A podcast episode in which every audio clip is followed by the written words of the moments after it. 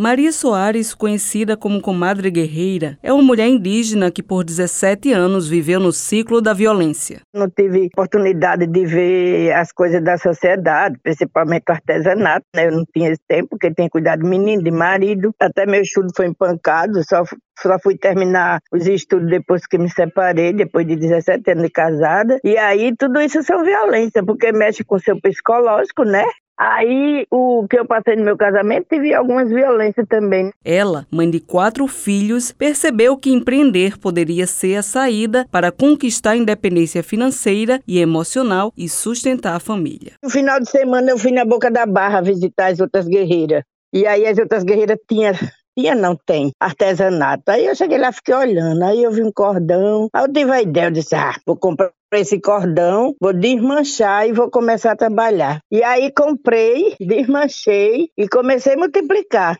E aí, como organização, eu tenho as outras, as outras guerreiras que trabalham também, e a gente tem avançado muito. Moradora da aldeia Lagoa do Mato, ela vende suas peças para os visitantes da região e em feiras. Atualmente lidera a Associação das Mulheres Guerreiras Indígenas Potiguaras. Maria Soares, a comadre, destaca como o empreendedorismo tem mudado a sua vida. Que fortaleceu a eu ter a minha força de vontade de lutar por minha pessoa e pelo meus filhos. O empreender para mim é uma coisa muito importante.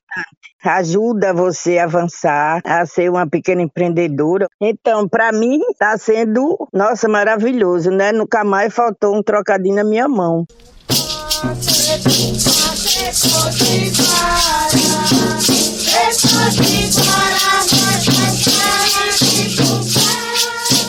A indígena Edilma Félix sofreu uma situação semelhante. Foi casada com um homem que bebia e a agredia, então decidiu vender. Começou a investir em gastronomia, em comidas regionais como cocada e beiju e a comercializar na aldeia Forte. Ela segue empreendendo no setor e pretende ampliar essa renda.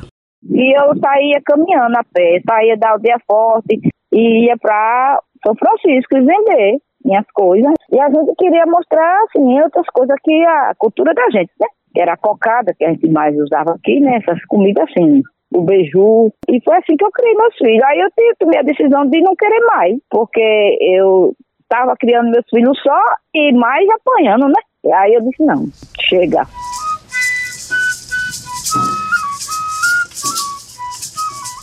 Uma pesquisa realizada em 2021 pelo Instituto Rede Mulher Empreendedora mostra que 48% das entrevistadas conseguiram sair de relacionamentos abusivos ao começar a empreender.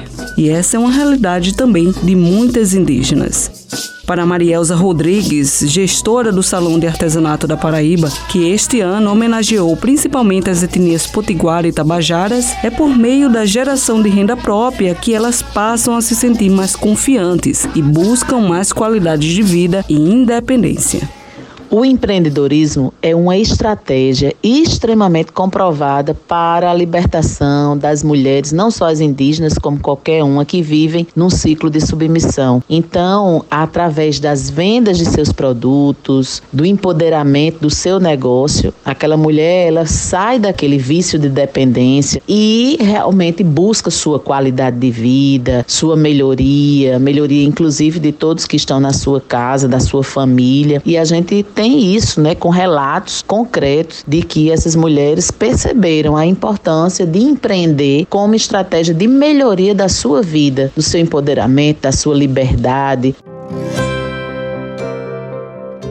Promover capacitações é um dos objetivos do Sebrae, que também tem estimulado as mulheres a liderar empresas e a montar seus próprios negócios. Nos últimos cinco anos, mais de 14 milhões de mulheres foram atendidas pela entidade. E para falar sobre empreendedorismo feminino e empoderamento, Regina Morim, gestora de turismo e economia criativa do Sebrae Paraíba, dialogou com as mulheres da aldeia Benfica, na Baía da Traição, ressaltando como empreender pode desenvolver a região. A gente trabalhou de uma forma para levar uma mensagem de otimismo, de geração de renda, até porque o convite para a minha palestra foi do Programa de Lideranças Femininas, que envolve o Centro de Referência de Igualdade Racial e a Secretaria de Estado da Mulher e da Diversidade Humana. E a gente ficou muito à vontade e falamos muito do empoderamento das mulheres, mas que isso hoje faz parte das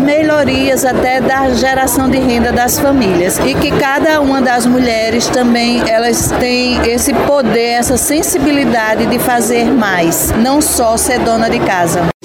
De acordo com o secretário executivo de empreendedorismo da Paraíba, Fabrício Feitosa, cerca de 58% das pessoas que procuram o programa Empreender são mulheres. Nós temos uma linha específica, a linha Empreender Mulher, que ela foi criada em parceria com a Secretaria da Mulher, e aí elas passam pelo processo normal do programa Empreender, né? Análise documental, a capacitação em gestão empresarial básica, a realização de um plano de negócio, que é ali onde a gente vai analisar o quanto é possível liberar em créditos individualmente para cada uma delas, os valores que vão de 1.500 até 15 mil reais, identificando justamente os potenciais dos negócios que elas já possuem, o que pretendem colocar. O secretário do programa Empreender Paraíba destaca a parceria com o Sebrae para capacitar essas mulheres, estimular eventos e a criação de micro e pequenos negócios. As nossas parcerias com o Sebrae, elas sempre são voltadas à questão das capacitações. Quando a gente, principalmente no período pandêmico e mesmo hoje, quando há necessidade de que seja feita essa capacitação à distância. A gente utiliza a plataforma do Sebrae para fazer essa capacitação e também nas realizações dos nossos eventos, né, onde a gente está nas diversas regiões do nosso estado, as capacitações presenciais que a gente faz, oficinas, palestras, workshops, sempre contam com a participação do Sebrae nesse sentido.